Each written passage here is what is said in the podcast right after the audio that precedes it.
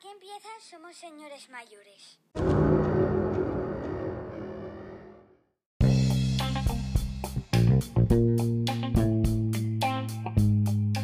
Buenas noches, compañeros, compañeras de las ondas. Aquí estamos. Eh, estoy súper súper hype porque me he cambiado. No estoy en la cocina, estoy en el salón de casa. Eh, me he hecho aquí una hogarita de esas así súper profesionales con una linterna de espeología y bueno, estoy arropado. Buenas noches, David. Hola, muy buenas noches, Javier. Es un placer verte. eh, en- en- te estoy viendo en la videollamada que tenemos rulando y parece que es un croma lo que tienes detrás. Es súper que- falso. Es- yo creo que es, es la luz de, de la, la- de la espeleología. Sí, que, sí, sí. que te No, resalta bueno. a ti y, y mata al fondo.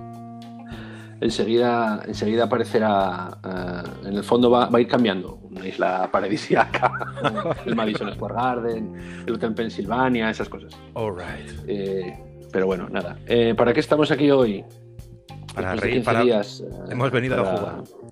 A jugar. A jugar a saco paco. A saco. Eh, pues hoy vamos a hablar de. Vamos a hacer solo dos, dos, dos, dos partes de programa. Dos movidas. Dos, dos movidas. Viendo que en la votación David y yo hubiésemos apostado por películas, porque íbamos a poner ahí el, el sobrevalorado o infravalorado. eh, que tiene mucho jugo, no vamos a decir ni quién ni nada, pero bueno, en películas iba a molar. Pero bueno, hicimos ahí un poco democráticamente, no se va a volver a repetir, lo siento. Para nada. Para nada, porque va a seguir siendo baloncesto.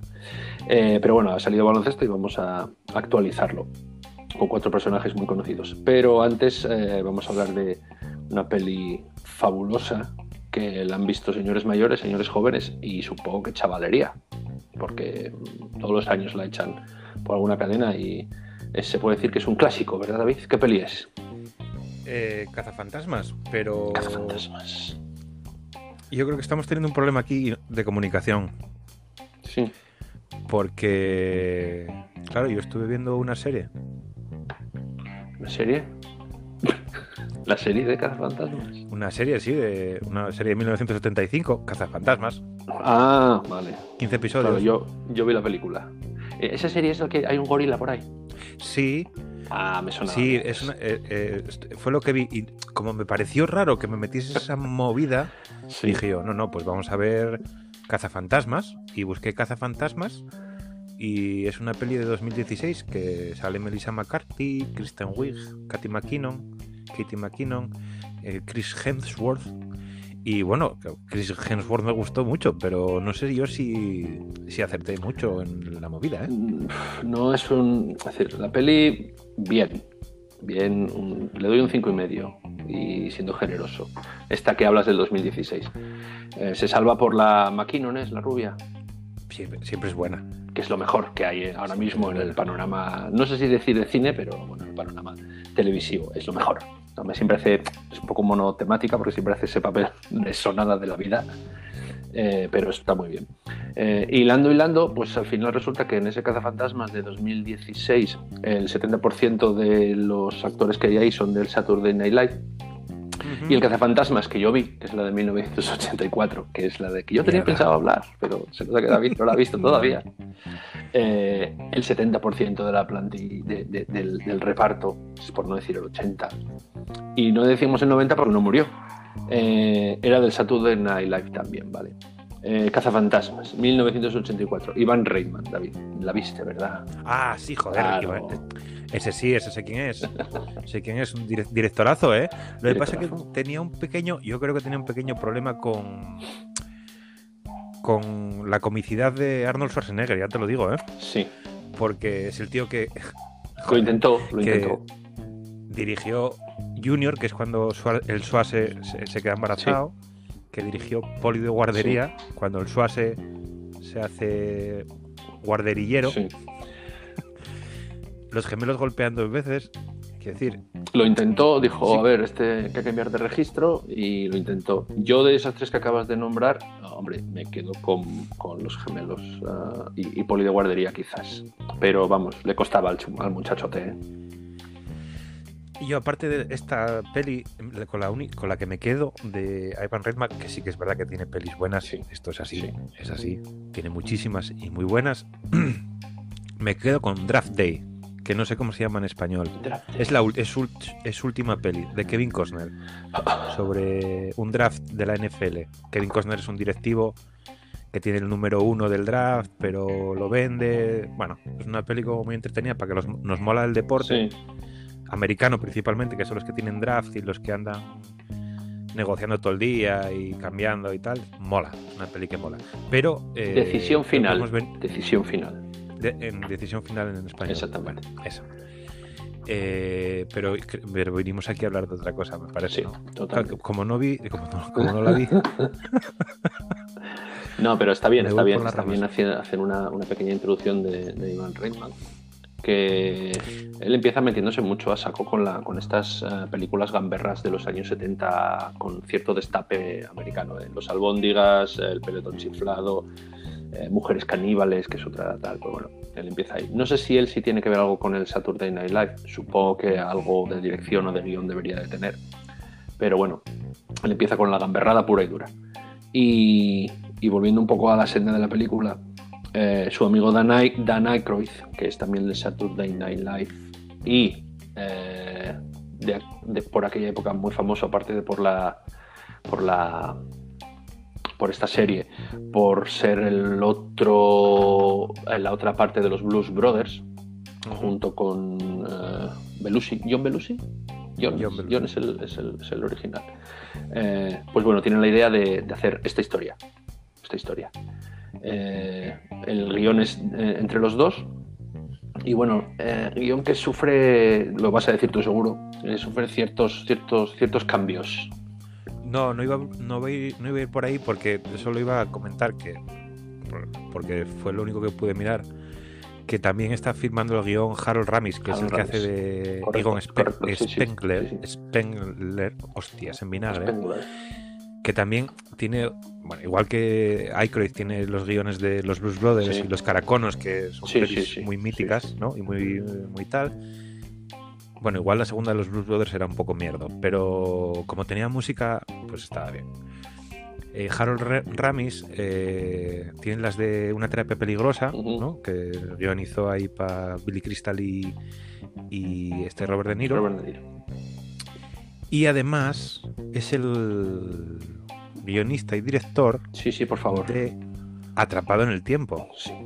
Aquí en España, mal conocida como el Día de la Marmota. Bueno, Mucha gente la conoce como el Día de la Marmota, pero bueno, sí, sí, es lo que vas a decir. Realmente el Día de la Marmota es eh, como se titula Debería originalmente. llamado, sí. Y aquí es atrapado en el tiempo. Bueno, pues es, es válida cualquiera de las dos. Pero sí, sí, esa es una, una obra maestra, no sé si decir de culto, pero es una obra maestra suya. Eh, Harold Ramis, que al final es mejor guionista y director, bueno, mejor, tiene mejores eh, papeles. Él siempre ha dicho que es mejor guionista y director que, que actor. Eh, fallece en el 2014, me parece, una enfermedad así un poco raruca que, le, que, que- que tiene y que no se le, no se le va. Eh, más cosas. La primera opción eh, era tener a Belushi, John Belushi, como, como compañero de Dan Aykroyd, si no me equivoco. ¿eh? Eh, pero bueno, cuando están releyendo el guion, exacto, cuando está releyendo el guion y demás, el muchacho después de, de haberlo intentado eh, muchas veces, porque es cuando comes, bebes y te drogas tanto como John Belushi, eh, y, la palmas, no es una sorpresa. No es una sorpresa.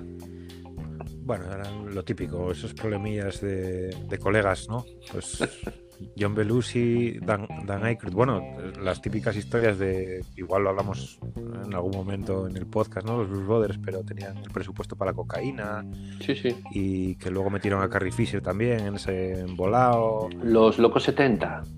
Los locos Bueno, fines de sí, los eh. 70. Eran otros tiempos, Sí, sí. No... ni mejores ni peores otros. Otros.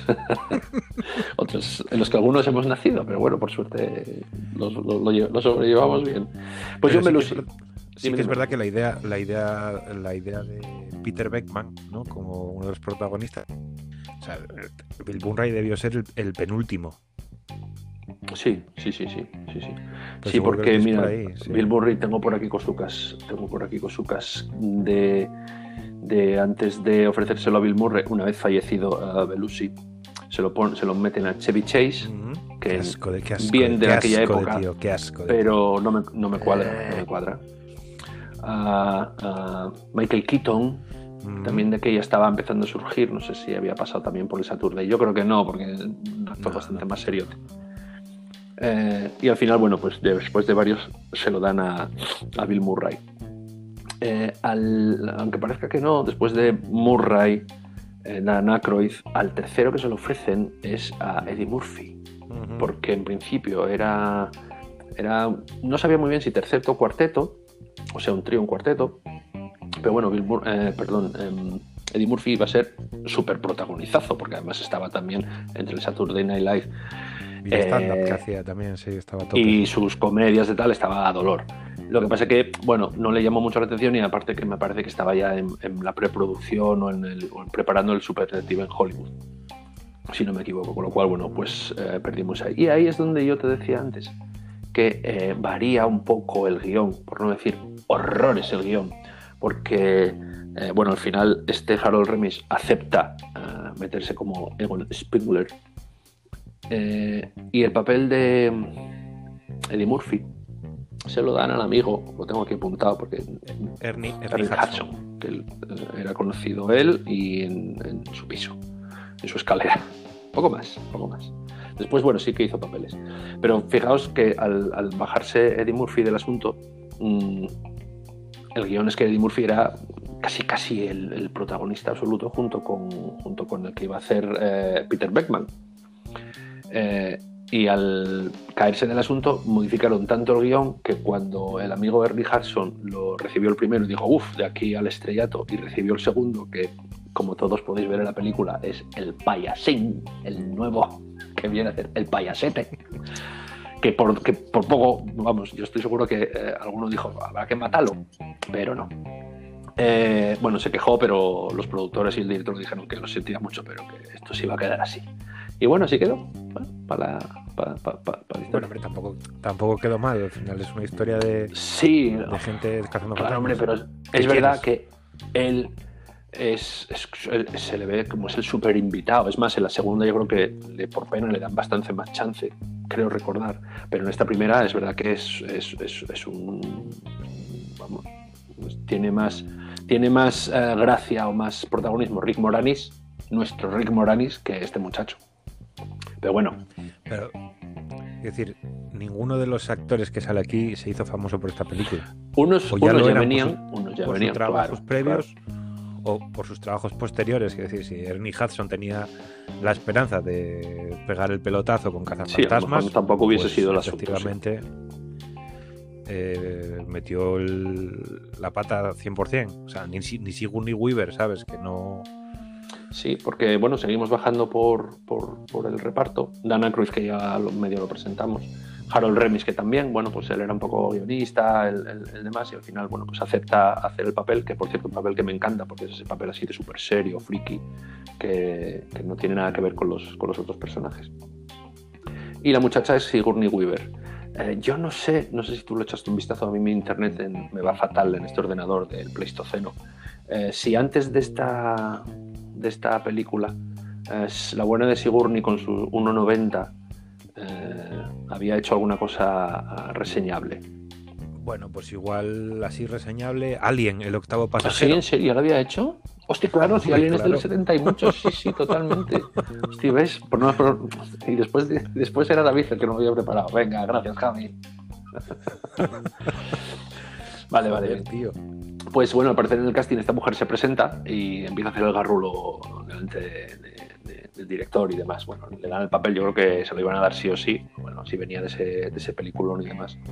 Eh, y es idea de ella el hecho de la posesión, pues sí, bueno, se, se podía hacer spoiler después de 30 años de peli, ¿no? Sí. Sí, tampoco comentamos la sinopsis. Bueno, va- rápidamente, te doy 10 segundos, David. 10 segundos.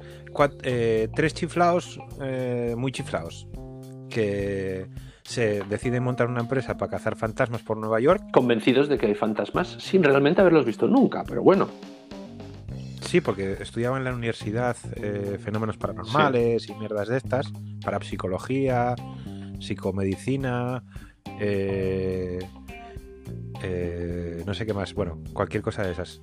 Y montan esta, esta empresa maravillosa, eh, con inventos propios y tal, y se hacen de, de oro a base de, de cazar fantasmas. De hecho, hasta ponen, un- ponen anuncios en, en la tele, que es una de las gracias, ¿no? De luego la banda sonora. Y en, en todo esto aparece la mujer de la película, que es Sigourney, como tú, o si- ¿cómo, ¿tú cómo dices? ¿Sigourney o Sigourney? Sigourney. Sigourney. Sigourney, Wea- Sigourney Weaver. Uh, Yana. Esta, ¿no? Eh, Ripley. Ripley. Ripley. Que, que es poseída por un demonio, ¿no? Goser. Un semidios. Goser, el Gosería. No, es, es Sul, Sul que es el que- luego sí. llamará a Goser, es como la enviada de... Eso es, en la película aparecen dos, es como, bueno, lo, lo cuentas un poco después, porque Goser es el, el engendro de, de los dos eh, eh, que han sido poseídos. Eso es. eh, Goser es como un dios de la destrucción que cambia, cambia formas, shapeshifter, shape, shapeshifter, y necesita para ello la unión de eh, Sul y el maestro de las llaves, Vince Clorto, que es, que es el, el- ¿Eres el maestro de las llaves? Eh, el muchacho es Rick Moranis, que es fabuloso. Que es, Es muy fabuloso. bueno. Tiene gracia. Es una pena que dejase de Sí, actuar. es fabuloso. Bueno, aunque salió últimamente en, en unos, en unos anuncios de Mint Mobile, Sí, que es, es una compañía de telefónica de Ryan Reynolds, ¿no? nuestro Sí, Deadpool, sí. maravilloso, con todas sus mierdas eh, de marketing que hace, que son no hay una, no tiene una mala. Y eh, el anuncio venía a ser algo así como Mint Mobile, la compañía que ha recuperado a Rick Moranis como actor. Y salía Rick Moranis tres segundos, no sé si decía algo o no, ya no lo recuerdo. Rick Moranis, Y algo le- me- algo con- le pasó. confírmame, porque yo lo leí como hace un, un mes, un par de meses. Fue noticia porque le agredieron en, en- en pleno, en pleno Manhattan. Eh, salió la prensa, juraría que era él, ¿eh? Juraría que hablaban de él, por algún motivo, No no, sé. lo sé. No sería Woody Allen, que se parecen un poco. No, no, no, no, era, yo creo que era Rick Moranis. Rick Moranis. Es que tengo la duda de Rick Moranis y el del sí prodigioso. ¿Cómo se llama el otro histérico simpático? Edward Ah, Short. Martin, Short. Short. Martin Tengo la duda de uno de los dos. Eh, eh, sí, entran, ¿eh? Puede entran los dos. Entran los dos. Entran papel. los dos. Pues Rick Moranis hace un papel fabuloso. Eh, como primera anécdota, eh, te digo, la, la fiesta que da Rick Moranis en la película, que también es antológica, eh, no hay un corte de cámara durante toda esa, esa- esa tal, no hay un corte de cámara y eh, no sé si están dos minutos y pico sin cortar la cámara y él está improvisando todo lo que dice en, en esa fiesta, con lo cual es fabuloso. Bueno, eh, esto es algo que en la peli. Es decir, debía ser como muy habitual en el set de rodaje. Sí, Porque no, no, no creo que haya muchas escenas eh, sin líneas improvisadas o cosas improvisadas. yo tengo aquí, Por tengo, por el- tengo el dato, ¿eh? Tengo el dato Sí. oficial. El 40% de los diálogos de la película son improvisados. 100%. El 40 según estos. Quiero decir, el 40% de los diálogos es 100% improvisado. Exactamente. El otro 60 Es del el- otro es guion. 60 es guion, Vale. pero con partes de improvisación. Eh, y el amigo Bill Murray eh, improvisa en el 75%. O sea que. eh, pero bueno, es normal en todas sus películas, al parecer. Es lo que estoy haciendo yo en el podcast de hoy, ¿no? Ahora mismo. Pues, y fíjate que ni se nota y queda hasta bien. Rick Moranis, nada, Annie Potts. Y sale, para que veas tú qué nivelazo. William Atherton es el, el- Lo diré, ¿eh? Como el, El fiscal, ¿no? del alcalde, el fiscal de medio ambiente o algo así. Sí. eh, que es el que echa, libera a todos los fantasmas, porque bueno, después de hacer todo eh, lo que dice David, todos los anuncios y empezar a hacer aparecer fantasmas por Nueva York, estos cazafantasmas se hacen muy famosos y los van metiendo todos en una especie de jaula para fantasmas. Y este hombre, eh, William Atherton, que hace de Walter Peck, eh, pues llega, llega un policía y dice, ustedes son unos, unos ladrones, me desenchufan esta... estafadores, me desenchufan esta, esta porquería. Y al desenchufarlo se, se escapan todos. Eh, William Atherton hace de periodista eh, machacón en la jungla de cristal, la 1 y la Sí. 2, eh, de la que ya hablamos. En este podcast, con lo cual esto está quedándonos como una bufanda de Harry Potter de lo hilado que está en solo seis programas. Es acojonante. Y la verdad es que hace, hace muy bien eh, por, de por culero este, Sí, sí, sí, este hombre, ¿eh? Sí, sí, sí, porque tiene esa cara de... Sí, de asqueroso. Eso. Es una pena porque yo creo que así los dos papeles más, más destacados de, de su carrera son estos dos, ¿no? De- Fíjate de tío si- mierda. si- si será por culero o tendrá esa pinta el prove hombre, que igual es más bueno que un pan, eh, que durante, eh, la, durante lo que duró la exposición en salas de esta película, cuando lo reconocían por la calle, se metían con él, ¡eh, te echaste a los fantasmas a la calle y tal! No, no, lo, no lo pasó ¡Hijo de bien. fruta! No, ¡Te no lo odiamos! ¡Fuera! Pero- Tú no sé si lo sabes, pero voy a hilar todavía un poco más. No, ¿qué dices? Sí, sí, pero todavía un poco más. Y todavía un poco más con la jungla de cristal.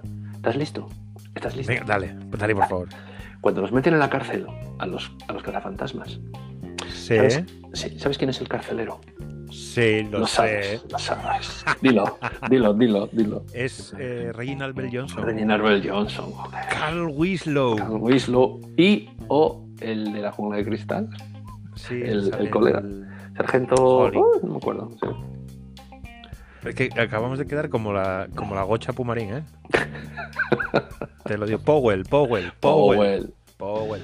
Carl Winslow, Powell, aquí el muchacho que no, sal- no tiene ni nombre, y el amigo Reginald Bell Johnson. Un grande, un grande. Eh, y la verdad es que poco más. Bueno, la película fue, batió todos los, todos los récords que había que batir en esa época. De hecho, fue, Eh. fue la, la comedia más Sí. taquillera hasta que llegó Macaulay Culkin. Macaulay Culkin. Madre mía, pues anda que, pues anda que, pues anda que. Joder, esos seis años de lo más taquillera de la historia. Luego llegó solo en casa y se lo llevó, pero. Pues sí, sí, ahí lo vemos. Eh, Harold Ramis el hotel. Ah, bueno, sí. hay un- Adelante, David. No, iba a comentar que hablabas de Rick Moranis y el, Sí. y el, el papel que hace de pardo total. Eh, que al principio no era Rick Moranis, no iba a ser Rick Moranis, era John Candy. John Candy, correcto, Mm. John Candy. Pero empezó a pedir cosas súper raras porque quería tener acento alemán, eh, sí, sí, eh, aparecer siempre rodeado de perros. Bueno, John Candy es otro de Saturday Sí. Night Live. Supongo que también tendría su presupuesto para drogas. Entonces, bueno, pues quería cosas así. O sea, querían ver a Gosser el goseriano bien visto, ¿sabes? Bien No- visto, exactamente, exactamente. Eh, te digo otra, otra, otra anécdota que me parece bastante chula. Eh, durante la promoción de la, de la película, antes del estreno, o sea, tres, cuatro meses antes del estreno, el anuncio que sale en la película, eh, llámanos, cada fantasma, tal, se empezó a poner, eh, además al parecer en horario nocturno, o sea, bastante tarde. Y el teléfono que salía existía de verdad. Y si tú llamabas, te salía, creo que era eh, Dana Cruz y, y Murray, Murray, sí. eh, diciéndote lo de tal. Bueno, ahora mismo estamos ocupados cogiendo fantasmas y tal, pero bueno, la película, llámanos cuando puedas. Con lo cual, y recibieron, no sé si miles de llamadas, debía ser gratuito, ¿eh? No hice- O no, no pero hice- me da igual. No hice la cuenta, pero dicen por ahí, dicen por ahí, bro, leí en algún momento, Mm, que recibían como mil llamadas a la hora, a la hora. a la hora, imagínate, no sé si durante dos o tres semanas. Eso Luego es. debieron decir, mira, ya, tomar por culo la broma. Ya me estrenamos la película y ya está, se acabó. imposible, Sí, sí. no, se puede. ¿no? Pero, Sí, sí. pero sí, sí, la gente, la gente estaba animada. Pero bueno, si, Puedes- si tú si pones mil llamadas a la, si pones mil llamadas a la hora y aunque te cueste 50 céntimos la llamada, igual cumpliste la mitad del presupuesto de, de las drogas de Bill Murray. Igual, igual no lo pensaron así. No, no pensaban en, en el nuevo, en el 902. Yo es que soy muy práctico. Sí, pero igual no se llevaba tanto de, de aquella. Por cierto, esto me recuerda. eh, esta semana me llamaron un par de veces de Moldavia, desde Moldavia. Desde Moldavia, Moldavia. ¿vale? Pero conocidos. No, no, un número de Moldavia, Ah. me decía el teléfono. Ah, es una bien, bien. estafa. Si os llaman desde un 0044, un 0077, si Vale. tú coges te van a cobrar. ¿Vale? Esto, esto es servicio público, estoy siendo, ¿eh? Pero me acaba de venir a la cabeza, que lo, lo busqué por internet, sí, sí, y sí. no sé por qué hoy miré mi factura del teléfono y me cobraron 6 céntimos de ese número. Sí, no sí. sé qué- Y si tú fue no habías al- llamado, te habían Al- llamado. claro. Entonces, bueno, que la Hola. gente, nuestros oyentes y nuestras oyentes que tengan cuidadito con estas, estas cosiquinas. Sí, sí, a ver, a ver si, si tenéis eh, amigos o familiares en Moldavia, y recibís llamada, bueno, pues dudad, pero si no, no, no lo coger. Acordaos. Moldavia, mal. Moldavia, mal. No, hombre, Moldavia bien. Pero llamadas, bueno, llamadas desde Moldavia, sí, sí, sí. Es, porque joder, podrían haber puesto Suiza, pero Moldavia, caray. Eh, pues, pues, pues poco más que añadir de, de los cazafantasmas por mi parte. Eh, a mí me gustó, yo la vi siendo yo un poquito mayor y supongo que, que, que me gustó mucho, digo mayor, 14, 15 añitos, eh, que tuvo una segunda parte, bueno, sí, bien, es, es tragable, no tiene nada que ver. Bueno, sí tiene que ver porque es relativamente parecida, pero, pero bueno. La parte también está, está bien. ¿Cómo se llamaba? Está bien, está Eh, bien. Vigo, no es una Vigo- segunda parte horrorosa. Era Vigo. Vigo ¿Cómo se llamaba el, el malo? Vigo, era Vigo. Vigo. Sí. Vale, vale. Y, el, y, el, y, el, y esta vez el, el aducido o el, o el, o el pillado era el rizosito este tan gracioso Sí, el que de sale en varias pelis. que salía Nally McBeal. Ese, ese, ese, ese, ese. Que sale también haciendo con cosas con el Mr. Bean, si no me equivoco también es él. Bueno, Sí, Es es uno de esos, McNichol eh, se llama. Sí, ahí está. también sale con Mr. Bean. otro clásico, otro clásico también. Eh, yo, yo no sé por qué. eh, algo Ah, bueno, comentar. banda sonora. Banda sonora, seguro tienes algo de banda sonora. No, porque no preparé nada. Vale, Sí pues que te lo es cuento yo todo. Que esto, esto está en el imaginario colectivo, ¿no? El, ¿A quién vas a llamar? A la masa. No, esto que fue una banda sonora. A los cazafantasmas. Eh, Lo hablo de memoria, ¿eh? Si hago, digo, algo digo meto la pata, me corrige sin ningún problema. El- este hombre que, que, que compuso la canción de la banda sonora, uh, Call, ¿a quién vas a llamar? Eh, Ray Parker Jr. Ray Parker Jr. eh, sufrió mucho, eh, no le salía. Debió ser a ultimísima hora cuando consiguió sacar una canción. Y lo, pasó mal para grabarla también. Los, los- los coros que salen en la, en la canción son de sus amigos y sus conocidos. Es un poco... A, ver cómo lo hacemos. Contaba eh, Rodrigo Cortés en... Probablemente en una Aquí hay dragones. Cómo hicieron cómo hicieron eh, la canción final de eh, Enterrado de eh, película que dirigió él. Y es un poco esta historia, que no tenían tema porque estaban esperando por que les diesen los derechos de una canción de... No, recuerdo de quién, pero les cobraban mucho, buscaron otra, al final no había dinero, tuvieron que montar una canción en seis horas para meterla en montaje, bueno, un rollo así, ¿no? Pues esto yo creo que fue algo, algo parecido. Y, y lo petó la canción. Estuvo en el número uno, no sé si tres semanas eh, consecutivas o algo así. Sí, se hizo el vídeo musical que lo dirigió el propio Harold Ramis, si no me equivoco.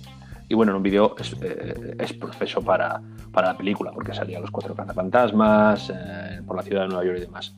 Yo tengo la historia de que la primera, la primera canción se la, para cazafantasmas se la, se la encargan a Huey Lewis.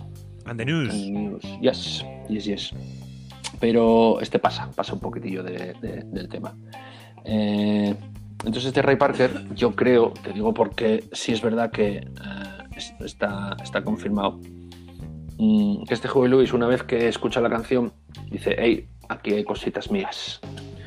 Y le mete una demanda por plagio por la canción I Want a New Drug, que es de Huey Lewis and the News, que es verdad que tiene ciertas similitudes. Sí, ciertas similitudes. Que quería en pillar la- cacho. en la música. Yo creo que sí, también, yo creo que sí. Entonces, yo creo que se mezcla un poco ahí entre lo que tú decías que no le cuadraban las cosas, entre lo que lo de Huey Lewis había medio preparado una canción, eh, lo dejó y demás, y al final, bueno, pues se llevó a juicio. Perdón, no se acabó llevando a juicio porque hubo un acuerdo entre las partes, con lo cual esas son esas cosas que al final dices tú, pero entonces era plagio o no, no lo sabemos. Bueno, pero en Estados Unidos están acostumbrados a acordar. ah, bueno, sí, a no sea- llegar a... sea claro, o no, sí, sí, ¿no? sí. Entonces es otro, es otro No se sabe muy bien en qué quedaron, supongo que será pasta o, o por adelantado o un porcentaje de ventas, no lo sé. Pero bueno, eh, cedieron, los, los- los productores de, de la canción de, de Ghostbusters cedieron. Yo creo que Huey Lewis aquí dijo nunca más voy a decir que no al cine. Cine, sí. Porque al año siguiente hizo banda sonora de Regreso al Futuro, claro. De es el futuro. Además, si no, si no me equivoco, tú eres un. La película. Perdón, la canción está escrita para, para la película, no era una canción que cogieron de un, de un, de un disco de, de Huey Lewis, Eso es, ¿cierto? Eso es, creo que sí. Vale. Y además aparece en la película también, Julio Luis. Sí, sí, le parece como jurado de- del casting de, de tal. O sea que nos estamos yendo y no venimos aquí a hablar de Regreso al Futuro. No venimos. Vamos a acabar con los cazafantasmas. ya, ya, ver- ya- ya veremos. Cosas a mí a mí me gustó me gustó mucho, pero me costó mucho verla. Pues yo recuerdo que eh, la, la vi en beta, video beta. Ya sabemos que en tu casa siempre fue VHS porque eres Sí. más espabilados que la mía. Y Sí, pero el beta se veía mucho mejor. Y me costó mucho pasar de la escena donde donde las gárgolas eh, se hacen Sí. se convierten en seres vivos y van al parque y pillan a Rick Moranis justo antes de entrar en un restaurante y tal. Sí, me daba sí, un miedo que me moría. Porque era un, ena- era un puto, era un puto nano.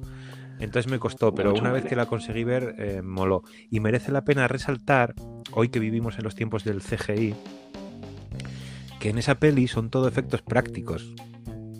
Todos los efectos eh, que hay de fantasmas son prácticos. Son de, de cordones, eh, de, de Marionetas, hilos y tal. marionetas, eh, maquetas. la- hay fotos, en, en- merece la pena verse, si las buscáis por, por Google, de, de las maquetas de Nueva York para que el, el muñequito de los Marshmallows eh, fuese destrozando cosas. Caminar, a tal. sí, Eso es. Está muy guay. eh, merece la pena verse. ¿eh? Mi, valoración de la película. Mi valoración de la película. Desde, el- desde la nostalgia. Maravillosa. Desde la no nostalgia. Maravillosa también. Estamos de acuerdo. Solo diré una cosa más. El muñeco de los más malos, cuando lo desintegran, queman o lo que sea, todo lo que cae a Nueva York, que es una espuma blanca, se supone que es el malvavisco del es más malo, La nube. es espuma de afeitar. Es espuma de afeitar. ¡Ah, qué asco! Es espuma de afeitar. Y al, y al- y al pobre, y al pobre William Atherton, eh, que casi al final le cae Sí, eh, un- un espumarao encima. Esa fue la segunda toma, porque la primera le metieron tanta espuma que lo tumbaron. O sea, ¡plo! quedó aplastado en el suelo contra la espuma, porque le metieron me como media tonelada de espuma. Sí, sí. Y la segunda dijeron, vale, vale, no te preocupes, porque él tenía que quedar de pie, no te preocupes, entonces le tiraron menos, por lo que valió, pero aún así fue una buena hostia. Fue una buena hostia. Y por último, eh, menores de edad, por favor, bueno, que narices.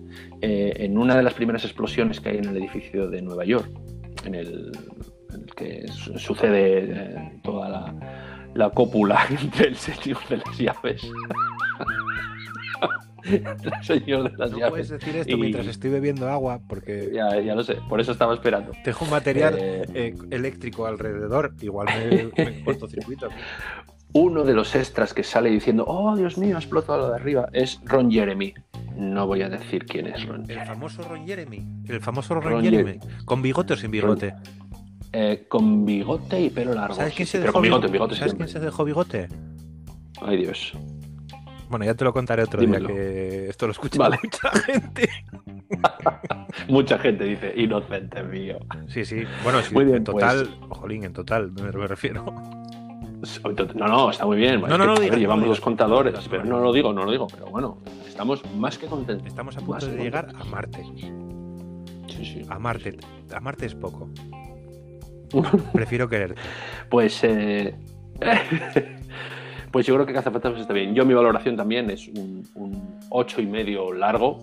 Eh, no ha envejecido mal, además. Se puede ver, se que puede se puede ver hoy, hoy- hoy por hoy. No hay ninguna cosa. Es verdad que los efectos especiales van a cantar, porque cantan en ciertas cosillas, pero bueno, es la Hostia, época pero- que la, que la- Pero que la hay era. cosas en el- nuestro día a día de hoy que cantan más, como por ejemplo Canta el también. bigote de Henry Cavill, eh, eh, Henry- de Henry Cavill en la Henry Liga de Cavill. Justicia.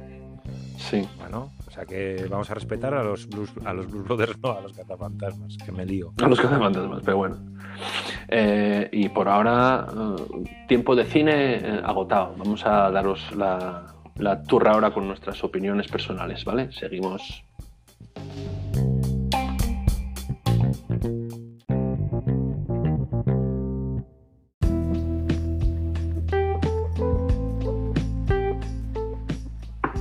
Y vamos ahora con lo que nos gusta, con lo bueno, con el, salseo, con el sobrevalorado o Infravalorado. edición eh, actual, NBA. Actual, actual. Edición Actual no, NBA. no solo actual NBA, edición Mega Stars que te cagas NBA. Tenemos a uno, dos. Bueno, eso habrá que, habrá que decidirlo a, medias, si son megastars que te cagas o jugadores de medio pelo. Ya los son megastars que te cagas. Otra cosa es que dentro de su megastar digas tú, mira, mm, no es que no vaya a patronar por culo, pero bueno, mm, estás sobre o muy sobre o infra o lo que sea, ¿vale? Pero bueno, mm, aquí vamos a, a- a dar algo de caña. Recordamos el funcionamiento de esta sección mágica, maravillosa este juego. Pone un nombre, en este caso será de jugador de baloncesto. Y eh, Javi y yo daremos nuestra opinión sobre si está valorado, infravalorado y por qué. En la primera edición, que podéis escuchar en el capítulo 1x05 de Somos Señores De los dos señores mayores, esto solo lo hizo uno, por alguna extraña razón que no llego a entender. Yo Pero me, bueno, mojé, eh. me mojé menos que Gizmo. Bueno, pues ya te mojaste poco, cabrón. Perdón, que esto igual. Bueno, nada, da igual.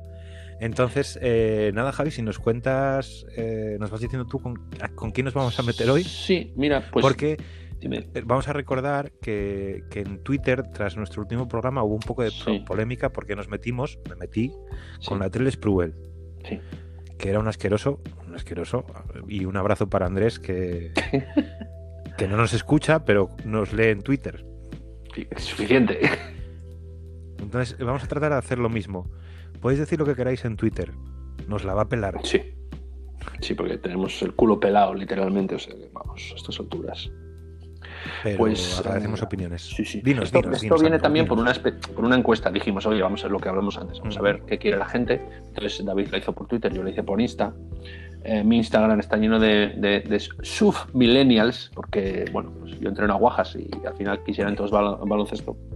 En el de David estuvo un poco más reñido, pero bueno, al final en, total salió baloncesto a un voto solo de diferencia de películas. Eh, que será lo que hagamos en la próxima, sin votación de por medio. Pero bueno, baloncesto. Eh, tenemos cuatro jugadores y, bueno, casi 30 minutos por delante. Cuatro jugadores de los cuales tres han sido MVPs. Y cuatro jugadores de los cuales uno, solo uno, ha sido campeón de la NBA. ¿Vale? Eh, entonces digo, sí, son, son, todos, son todos justamente eh, valorados. No. Un- Uno, uno, el- pero ¿no fue MVP también? Eh, de la temporada regular, no. De la temporada ¿No? regular, Vale, no. vale. Fijo, fijo. Vamos, fijo. Tendría que mirarlo, pero lo dudo, ¿eh? Lo dudo, lo dudo. Con esa chola que tiene. de- de- de- de- de- Bueno, vamos a empezar. Por la barba. Por The Bird. James Harden. James Harden, que es MVP una vez, no sé si dos, tampoco estoy muy al tanto de los premios, pero James Harden. Eh, No, Harden no es, ¿eh? Me parece. es, es, es MVP un año de liga regular. Ah, sí. Juraría. Westbrook y Kevin Durant. Kevin Durant también, o sea, los cuatro fueron MVPs de la liga. Eso es. Pero bueno, acuérdate que De los que, vamos a hablar, de los que hablamos a hablar hoy. Eso es. Eh, Harden. David, te mojas. James Harden. Uy, James. Eh, si tienes un, nombre que es Telonius, pero me parece, no me parece muy guay decirlo. Personalmente, me parece un jugador que está Oh infravalorado. my god. Infra. Muy bien. infravalorado. Muy bien. No me lo, no, no me lo Sí, sí, esperaba. sí. No, ¿No, no, te lo nada. esperabas? Pues sí, yo creo que James Harden eh, no entró con mucho cartel a la liga, ¿Cierto? ¿vale? Pero hizo unos- un, papel muy, muy bueno de sexto hombre en, en Cuando Oklahoma. Oklahoma llega a la final. Hablo todo Sí. de una, un- una vez más, eh, como pasé mogollón de este tema eh, estas semanas, eh, hablo totalmente de memoria siempre, ¿vale? Intentaremos. Es más o menos lo que hago siempre, pero, pero, pero, pero multiplicado, al cuadrado, al cubo. Esa botellina que, de la que estás bebiendo de, de sangría Lola. Sí, lo lea, lo eh, te- no será sangría. ¿eh? No lo diré delante de menores. James Harden, infravalorado, papelazo en Oklahoma como un sexto hombre. ¿Vale? Nadie se lo agradeció. De hecho, le dieron puerta. Sí, no le ofrecieron. Fue a Houston. fue a Houston. Se la sacó cada año más. Esto es así. Sacó un contratazo con Adidas, Signa- su Signature, propia de, signature de zapas, que van por la quinta ya me parece. Muy guapas, por cierto. ¿eh? Todo el mundo es- todo el mundo se mete con él porque no defiende. Están esos vídeos online de Harden mirando al tendido y el otro metiéndole puntos y puntos y más puntos. Pero yo creo que esos vídeos engañan mucho. Seguramente. Porque esos vídeos también existen de Lebron. Y de Lebron no decimos que se rasca los huevos Sí. en defensa. Pues habrá unos ratos que se los rasque más y otros menos. Pero yo creo que los últimos años eh, Harden eh, mejoró muchísimo su nivel defensivo. Sí que quedó un poco así en la salida de Houston de este año. Pero bueno, yo creo que ya había tofado bastante de la peña que tenía alrededor. Entiendo que, que Chris Paul es un pesadilla, porque tiene pinta de ser un pesadilla y un asqueroso. El día que hablemos de Chris Paul podremos alargar esto. Eh, Eric Gordon, ¿con quién empató Eric Gordon? No, Clint Capella. Pff, medianías totales, tío. El único que, que aguantaba el tipo ahí, PJ Tucker, que daba igual lo que tú le pidieses que lo hacía. Entonces, ¿aguantó por, por una banda de mataos? Todos los años en, en Houston. Y ahora está este año en Nets. ¿eh? Todo el mundo contaba con él como tercera espada. Y tercera espada, mis huevos morenos. Que es el, el que el que manda. Cuidadito, cuidadito ahí, ¿eh? Sí, Cuidadito ahí. cuidadito. Y no me hagas hablar de Kyrie, ¿eh? No me hagas hablar de Pasaremos, Kyrie. pasaremos. Eh, para mí, Harden está sobrevalorado. Está sobrevalorado. Eh, es un jugador, probablemente sea eh, en uno por uno el jugador más determinante, no sé si de la historia, pero vamos, es verdad, en uno por uno en aclarado no lo para nadie prácticamente. De 10 posesiones te mete 9 o te saca falta en 10. Es como verte a ti, es como verte a ti atacando. Eh, sí. Eh, Lo único porque eres diestro. Nada más. Eh, pero para mí tiene poco espíritu. Para mí tiene poco espíritu. Si tú me dices que en Houston, en Oklahoma es verdad que no lo cuidaron, tenían aquellas, mm, aquella superestrella que era Durán y el otro que apuntaba ahí alto, eh, vale. Pero, pero él se va a Houston, Houston empieza a, construirse alrededor de él, me parece lógico, pero eh, unas finales en Houston tenía que haberlas llevado. Hay, hay gente muchísimo eh, con de un nivel, no voy a decir parecido, pero un nivel de superestrella que ha llegado a las finales con bastante peor equipo. Y el tío, en, en- yo no sé si es por minutos o por lo que sea, está fundido. En la de los Warriors, esa que le remontan un 3-1, me parece, hace cuatro años, eh, hizo un uno de, de la madre que lo parió. Eh, No rinde al final como, como, como tiene que rendir. No rinde al final como tiene que rendir. Eh, me parece blando, sobre todo es blando. Que, que juegas todos tus partidos del año con cuatro chepos subidos a la espalda. Cuando llega el momento decisivo de la temporada, si tienes suerte, quitas un chepo o dos. Pero tienes todo el bagaje acumulado del resto de la temporada. Y eso ye matador. Pregúntale a Lebron cuando se le subían los gemelos y tenía que comer eh, naranjas o mandarinas en el banquillo. Porque no daba para más, es normal. Claro. Pero bueno, Si es verdad Es- que James Harden no es LeBron. Y también es verdad que estamos en el oeste. Puedo entender que el oeste, de, voy a decir, de toda la vida, es, es- es muy complicado siempre de llegar. Te encuentras a Hay tiros, Portland. en el te oeste hay tiros. Claro. Ahora, yo creo que para el contrato que tiene, el nivel que se presupone que tiene y demás, eh, tenía que. el- cuando estuvo Chris Paul ahí, que sí es verdad que es un cansino de la hostia, de la hostia, pero eso es un equipo para haber hecho, eh, para haber hecho, creo que, creo que bastante más cosas del entrenador de D'Antoni que quería jugar con cinco pequeños y demás, bueno, no lo sé. Pero, pero repito, un jugador de esas características, o que se supone de esas características, una final con Houston, una final, creo que tenía que, que- que haberla jugado, creo. Para mí, sobrevalorado. No una barbaridad, pero sobrevalorado. No se merece ese, mo- ese Alright. montante. Vemos que no estamos de acuerdo. Bien, ahí estamos. Mañana te veo y nos arreglamos a la salida. No puedo. Vamos a pasar al... Es, es verdad, ostras, este jodido virus. Estoy confinado. Vamos a por el, vamos a por el segundo. A por el segundo. Es eh, ex compañero dos veces de, de James Harden, en Oklahoma y, si no me equivoco, en Houston el año pasado, eh, que es Russell Westbrook.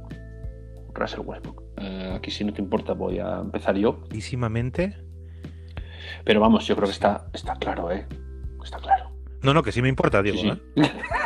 no, no, Está claro. Para mí, así como Harden está simplemente sobrevalorado, Russell Westbrook está muy sobrevalorado. Muy sobrevalorado. Es un tío, sí, sí, es muy atlético. No filtra por su cabeza, no filtra nada. O sea, nada. Yo le he visto eh, dar ocho pasos antes de echar a botar el balón, eh, perder 200 balones en, en el, el clutch time, que llaman los, los expertos. Eh, ¿Fue él el que sacó- se sacó a sí mismo de, de fondo o de banda? creo que sí, que hizo así. No, igual fue otro. No me acuerdo, pero bueno, hay, hay Bueno, imágenes igual, que es que se les, se, se les va, se les va, se les va, se le va, se le va, se le va. Eh, y después dices tú, bueno, vale, pero su juego, su juego eh, de media y larga distancia es un tirador, no voy a decir nulo, pero pff, bueno, como le decían a Jordan al principio, dale espacio, no es un excelente tirador. Y después sí, es todo físico, mide 1,95 y es como si midiese 2 metros. Y de acuerdo que hizo tres temporadas promediando triple doble y se llevó dos MVPs o uno, no recuerdo cuál, pero es esos jugadores que a mí no me los dan. A mí no me lo- eh, yo no los quiero, no los quiero. Son muy egoístas, aunque den 11 asistencias por partido, son muy egoístas para sus números y después es que yo creo que mentalmente mm, no da. Así como Harden eh, va, está pensando en el club de strictis eh, todos los días en los partidos, es muy tal. Este yo creo que va muy excesivamente revolucionado en todos los partidos, independientemente de lo que se necesite cada equipo. Para mí, Westbrook muy sobrevalorado. David. Por primera Público. vez, y sin que sirva de precedente, estamos totalmente de acuerdo. Totalmente de acuerdo. A lo que tú acabas de decir, yo voy Dale, a añadir por favor. Su sentido de la moda, que es para darle hostias hasta en el carnet Pero eso lo hacen a propósito los jugadores esos. Es imposible. tío. Sí, pero hay, hay muchos que lo hacen a propósito y no quedan como También, sí, bueno. Hay muchísimos. Entiendo, entiendo también, ¿no? Que, que es un espacio publicitario en el que ellos se venden, ¿no? Venden su marca y. Perdón. Y bueno, quieren demostrar su propia personalidad. Bueno, que yo lo entiendo perfectamente. Y no hablo de extravagancia, porque tú puedes ser extravagante y, esta- y ir bien. Pero, pero él va como un mamarracho. Mamarracho. Entonces, eh, está sobrevalorado como jugador de baloncesto y como, como modelo de, de ropa. Porque se la elige él. Si se la Sí, eligiese se a alguien, pues, la bueno, culpa, dices tú, pero bueno, bueno, se puso lo que le mandaron. sí. Eh, sobra, es un jugador que sobra. Bueno, el ejemplo está ahora en, en Washington, que se está comiendo los mocos. Igual que pasó en Houston, igual que pasó en, en Thunder, primero con Durant y con Harden, luego con Durant, luego sin Durant y luego con Paul George. Es decir, Lo que pasa es que es de- es un tío que resta más Claro, de lo, lo, que pasa es que es, estos jugadores que después tú ves esas estadísticas que son de la leche y no, no, te no acabas de entender el por qué resta más que suma. Y al final es, es- es lo que yo te decía de no tener la mentalidad adecuada para decir ahora toca ir despacito, ahora toca ir fuerte, ahora toca tal, ahora toca cual. Tiene que ser por ahí porque si no, un 30-11-11 y ya me lo explicas. Queridos oyentes y queridas oyentes, por favor, que se acabe ya el boxescorismo. No eh, hablamos de baloncesto en función de las estadísticas de que leamos en internet o en la prensa de los jugadores. Porque el baloncesto no son los números, solo los números que se ven. Si es verdad que la estadística avanzó muchísimo y ahora, según qué ligas, especialmente la NBA, se mide todo y se sabe todo. Esto es, esto es así. Pero las estadísticas que nos fijamos los mortales de puntos, rebotes, asistencias, robos, tapones y pérdidas no lo dicen todo. Así que Russell Westbrook, Russell Westbrook, tienes que ser más intangible. no, de, de- retírate ya, hombre. Venga, Te doy otro. Eh, pues te voy a dar uno que está jugando ahora con Harden y que creo que nunca jugó con Westbrook. Bueno, sí, en alguna selección estadounidense. Y es nuestro querido amigo Kyrie Irving. Mira, si esto lo hubiésemos hecho cuando Kyrie Irving, cuando Kyrie Irving estaba en, Cleveland. en Cleveland, yo te diría que está inf- estaba infravalorado. Pero visto lo visto, mi opinión personal y es que está sobrevaloradísimo. No al nivel de Westbrook, ojo, ¿eh? Pero casi. Me parece, me parece un remora para cualquier vestuario. Un relativamente para ser un base amasador y un poco chupón. Relativamente, relativamente. Venga, venga, venga, David. Eh, que es verdad que tiene, eh, tiene un dribbling y unos handles que se caga la perra. Pero que el baloncesto no es botar entre las piernas. Sobre todo si eres, sobre, ¿Verdad? sobre todo si eres yo base. de- Claro. Eso es. Vale, gracias. Estamos, estamos de acuerdo. A esto voy a sumarle sus movidas chungas de, de porrero, de poner incienso y cosas en pabellones ajenos o propios y su terraplanismo recalcitrante. Es verdad que después yo he leído un poquitito y no es una, no es una aseguración, una aseveración como se han visto en el documental de Netflix de la Tierra es plana. Él lo que dice es que eh, lo puedo poner en duda, que sigue siendo igual de subnormal, pero bueno, Pues yo pongo en duda que tú tengas cerebro, Kairi. Eso lo pongo yo en duda. sí, sí, sí, pues eh, Un saludo para los y las terraplanistas Sí, que nos venga. escucháis. Dejar de escucharnos, por favor. Dejad de escucharnos. eh, ir, ir hasta, ir hasta el borde. Eh, que- y mandarnos un selfie del lado del, del espacio. Cuéntanos tú, ¿qué, Sí, tú qué piensas de, de Kyrie? Está muy sobrevalorado. Muy sobrevalorado. Primero, el anillo que gana, es verdad que él mete ese triple cuando queda un minuto y demás. eh, y parece que es el- la canasta clutch de, de todas esas finales. Pero, pero el anillo lo gana LeBron.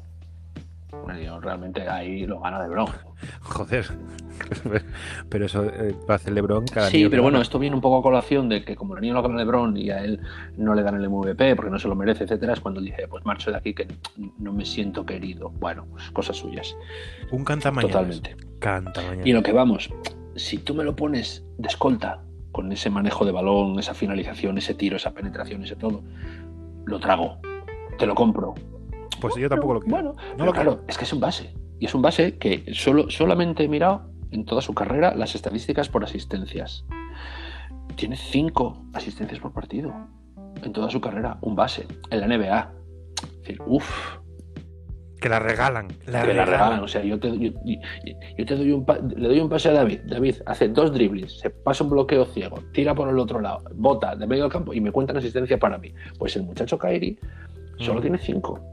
Va a ser un base. Dice, No es un jugador, y ojo a los Nets de este año, no es un jugador eh, de ganar anillos.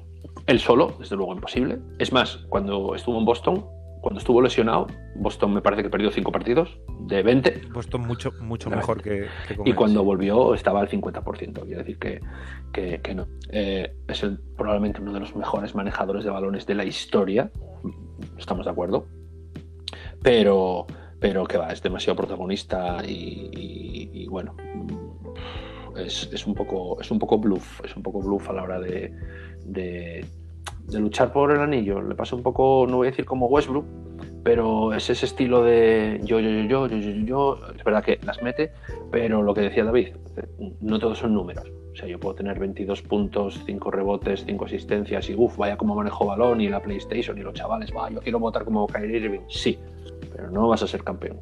Así. Así. Entonces, también estamos de acuerdo en, en el amigo Kyrie. Eh, y yo creo que vamos a ir por el último. Yo creo que bueno, yo- tú me dijiste antes el, eh, Durán. No, me lié, me es Durán. me lié, me Estamos lié, en, otro doble. MVP griego. Eh, Geek de Freak o Greek de Freak. No, ya no hace falta que digas más, ya, la Pues ya, ya lo sabéis, sabe. seguro. WP. Paya- Payanotis. Diamantidis. No.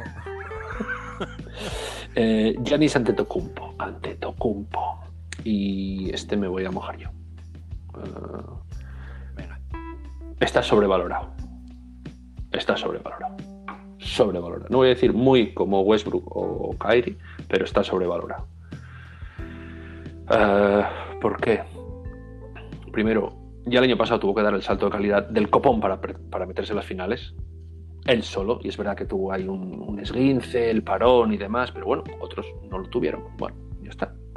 Pero después, lo que es el juego, sí, sí, es una bestia. Físicamente es una bestia. Eh, fundamentos le faltan poquitos. Fundamentos, eh, perdón, le faltan poquitos.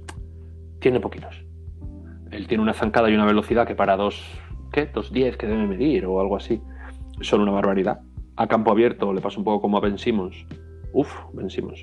Eh, es imparable. Con esa zancada, lógicamente, es imparable.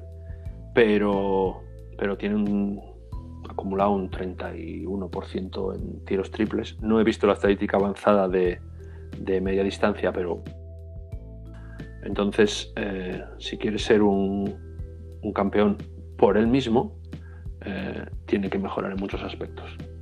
Está muy bien, esos 30 puntos, 11 rebotes, tío que de envergadura mide 2.20 y que es imparable a campo abierto y que te da dos zancadas, un, Eurostep de esos y te la hunde con una mano con otro, pero, pero necesita más recurso, más recurso.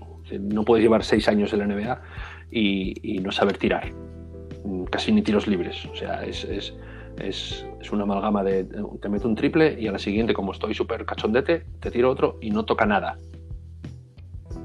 No, tienes que ser más consistente y la NBA tienes que ser más consistente. Entonces, bueno, yo ahí lo veo uh, sobrevalorado. Sobrevalorado. Lo mismo, muchos números muy guapos, pero a la hora de la verdad van dos años que los equipos en playoff defienden, saben cómo defenderte y no has llegado. Y tienes equipo, ¿eh? Tienes, quizá el año pasado tenías más equipo y este año también. Tienes más equipo que Harden en los Rockets, por ejemplo. Sobrevalorado. Giannis, perdóname. David. Jolins. Uf. Casi, casi me dan ganas de defenderlo, ¿eh? también te lo digo. Porque es un tío que ha salido de la nada, eh, hecho a sí mismo con su trabajo, eh, con unas manos que si te agarra la cabeza igual te las trapalla. Quiero decir, tiene una serie de cosas que si nos cruzamos con él y los, esto, escucha esto por cualquier casualidad, pues yo que sé, nos vamos de viaje a Atenas y nos damos un paseo y nos lo cruzamos, a él o a sus 200 hermanos nos van a caer unas galletas. Sí, va a ser que sí. Pero eh, creo efectivamente que está sobrevalorado porque no es una, o sea, no es una estrella. Siempre lo tratan como tal y eh, firmó extensión de contrato de cagarse y lo que tú digas, pero al final es un finalizador, no es más.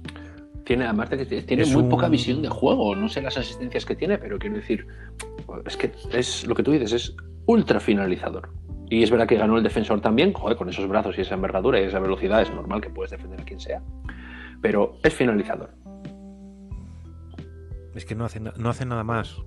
Y es, es, más, también se está viendo, pues igual que con Westbrook, ¿no? Juega, eh, sobre todo, pues en, en los playoffs del año pasado, eh, lesionó, que pasó mucho, sí. es decir, eh, ahí fue, fue Middleton el que cogió la batuta del equipo sí. y el equipo jugó mejor. Ya no voy a hablar de ese romántico pensamiento de que es que en Europa es baloncesto y en todo. Eh, eh, no, no, me refiero a eso. Porque se puede jugar bien sin dar, dos, sin dar 300 pases y se puede jugar mal dando 300 pases. ¿Vale? No es esto. Pero sí que es verdad que, que es. que. que estorba más que ayuda. Vale, bueno, es una forma de hablar, ¿eh? Porque al final mete 30. ¿no? Sí, sí. Pero quieres como entrenador, me imagino como entrenador, tú que eres entrenador, tú que quieres hacer algo con tu equipo para facilitar el juego o para, no sé, me da igual, es, es un menos mil siempre, porque no, no está hecho, no está diseñado para nada más que, que llegar debajo del aro y meterla, porque es su capacidad. Claro es que al final te, te, pones un poco como ejemplo lo que hablamos, ¿vale? Cualquiera de estos cuatro, que son muy finalizadores, los cuatro, uno va más revolucionado, otro menos, otro tal. Es, es, es el reverso de la moneda de Clay Thompson, que es otro finalizador.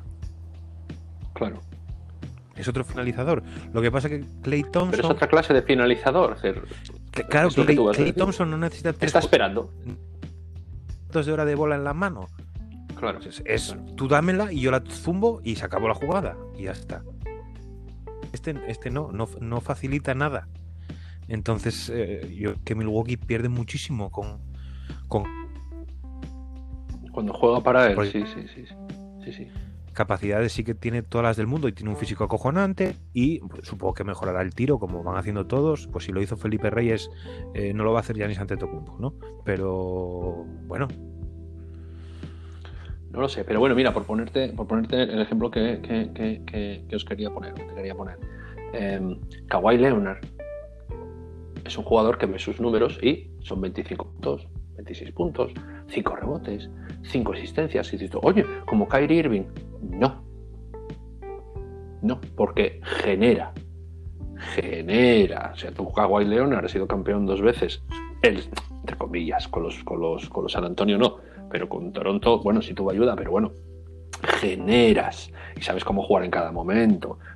Generas de otra manera. Ti- Tienes casi los mismos números que estos cuatro sobrevalorados, pero generas más. Generas más. Entonces, yo creo que esa es la diferencia eh, eh, sustancial de, estos cuatro superestrellones, superjugadores, pero que a cada uno le falta, le falta alguna, alguna cosilla. Alguna cosilla.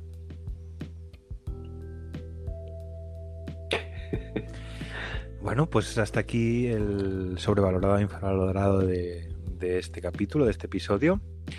Y yo creo que va siendo hora, viendo cómo vamos de tiempo, como soy el vinagre del tiempo, eh, es un momento fantástico para despedirnos. Creo, tengo entendido, me han llegado rumores Mm. de que quiere saludar. Sí, yo lo dije en el primer, en el primer capítulo de la temporada que a mí me gustaría no dedicar, porque dedicar es bastante más profundo, pero bueno, sí mandar un saludo siempre a alguien eh, que nos ha marcado eh, nuestra vida. ¿vale? El primero, pues bueno, fue a, a Alex Fernández, que es el- nuestro mayor apoyo.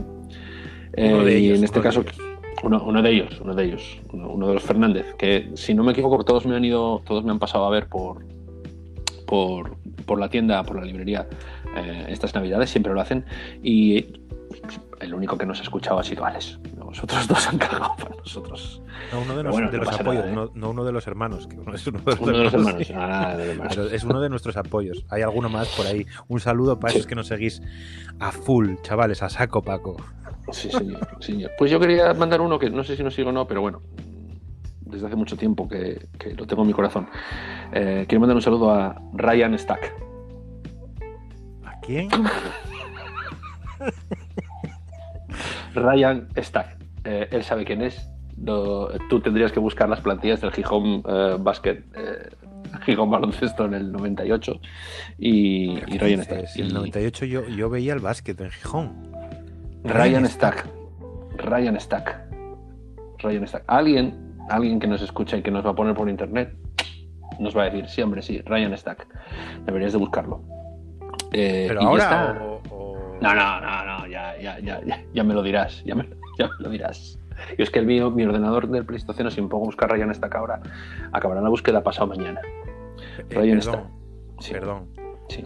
Eh, jugador américo-macedonio de... que tiene pinta de...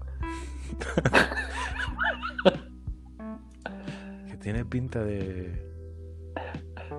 de fucker. de fucker. Pues después, cuando tengas un momento, en- creo que aparecían un par de páginas, si no me equivoco. Se parece mucho a Anchón y Turbe, además. Sí, sí, sí, tiene un airecillo. Además que yo creo que coincidieron. Pues ahí lo ves. Eh, ¿me Y si no me equivoco, si no me equivoco después has de buscar mujer de Ryan Stack. Playboy. Pones así y a ver qué pasa. Hombre, Javi, no. Esto no. Y con este, con este show de, búsqueda. El Festival del Humor aquí. Hace Esto Humor. no me lo vuelvas a hacer, ¿eh? eh, nos vamos a ir despidiendo. David, vas a estar hasta las 2 de la mañana buscando. Buscando No, no, si ya casi lo tengo delante. Lo de la mujer todavía no, pero tienes, sí, vale. estuvo en el, en el 2000 en el Gijón Baloncesto, Ahí está. después de pasar por los Cleveland Cavaliers. Y no duró mucho su carrera, por lo que veo. No, no, no. Pues nada, un saludo para Ryan, que nos estará escuchando. Ryan, te queremos, no te hemos olvidado en Gijón, ¿eh? Venga. David, ha sido un programón. Un abracísimo, Javier, eh, y besos y abrazos. Besos para nuestros oyentes, abrazos para nuestras oyentes. Y si tienen algún problema con esto, que se los intercambien. Exactamente. O los dividan. Amigos, hasta luego. Estos señores hablan mucho. Nos vemos en el próximo programa.